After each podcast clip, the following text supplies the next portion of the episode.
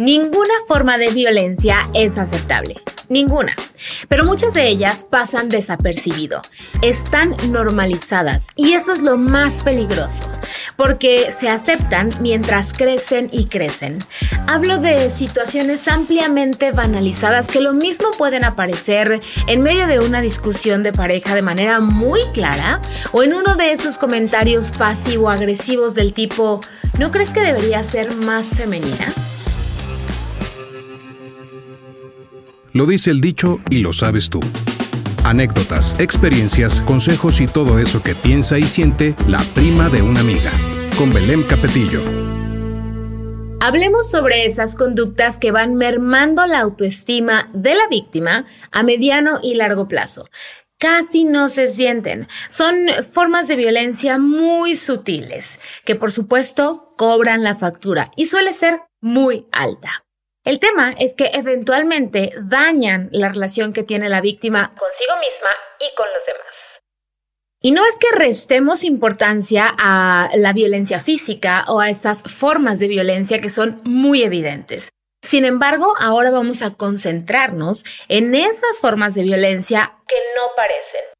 En esas formas de violencia que no sabías que eran violencia y que por eso estás tolerando. En una de esas tardes de café, la prima de una amiga y yo hablamos acerca de los celos. Y dejémoslo claro de una vez por todas, no son amor. Son una terrible forma de control que termina con las relaciones y que además provoca mucho sufrimiento. Hacer bromas hirientes, ignorar, hacer la famosa ley del hielo, culpabilizar, descalificar o aventar jugando son formas de violencia. Si lo que sea que está pasando en tu relación no te hace sentir bien, entonces habrá que establecer límites saludables o huir tan pronto sea posible. Alex Intec y Ana Torroja cantan una famosa canción que dice algo así como duele el amor. Pero hermana, el amor no duele. Lo que duelen son las relaciones tóxicas. Sin importar si estás en una pareja en términos formales o con un casi algo, no está bien que sientas miedo de expresar lo que sientes. Tampoco está bien que tu estabilidad emocional o la estabilidad de la pareja dependa del humor con el que se levantó el susodicho.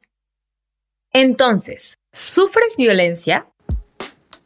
Si la respuesta es sí, esto es para ti. La prima de una amiga me pidió que te pasara el dato. Toma distancia. Si lloras más de lo que gimes, estás en la relación incorrecta. Denuncia Nadie debería atentar contra tu integridad física, mental y emocional. Ve a terapia. Es la mejor manera de dar el primer paso, de salirte de esa relación si es necesario, de poner límites si es una de las opciones, de vivir el duelo de manera saludable y de mantenerte firme cuando el caballero en cuestión aparezca otra vez. Porque sí, todos regresan. Busca a tu red de apoyo. Aquí tu mamá y la prima de tu mejor amiga juegan un rol primordial. Eventualmente va a pasar. Recuerda que hablar del tema una, otra y otra vez, aunque aunque sea fastidioso, es bueno, porque lo sacas y en algún momento te vas a cansar. Ahora bien, si la que está violentando eres tú, porque eso podría estar pasando, entonces empieza por el paso 3. Ve a terapia.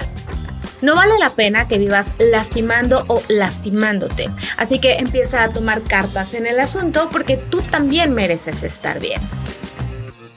Eso es lo que haría la prima de una amiga. Más de sus experiencias en una semana. Recuerda que hay un episodio nuevo cada jueves. Gracias por estar aquí. Platiquemos sobre todo eso que te preocupa a ti y a la prima de una amiga. Sígueme en redes. La prima de una amiga soy yo en Facebook e Instagram y prima de una amiga en TikTok. Hasta la próxima. Adiós.